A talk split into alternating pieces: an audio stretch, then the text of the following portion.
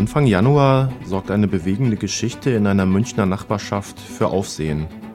Maria, eine obdachlose Frau, wird von mehreren Menschen auf einem Platz mitten in der Nachbarschaft entdeckt. Sie ist dem Schneeregen und den eisigen Temperaturen schutzlos ausgesetzt. Zahlreiche Nachbarn haben ihr bereits Essen und warme Getränke gebracht. Als klar wird, dass Maria gesundheitlich angeschlagen ist, rufen sie den Notarzt und die Polizei.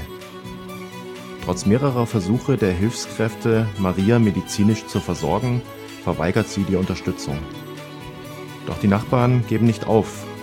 Sie organisieren regelmäßige Besuche und kümmern sich um sie.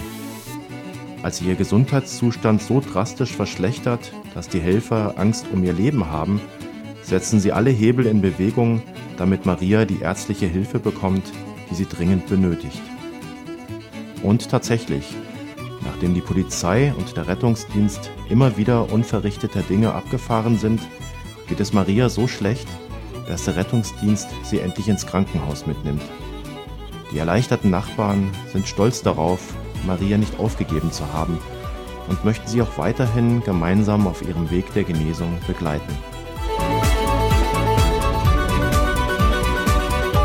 Die Geschichte von Maria ist ein berührendes Beispiel dafür, was Zusammenhalt in der Nachbarschaft bewirken kann.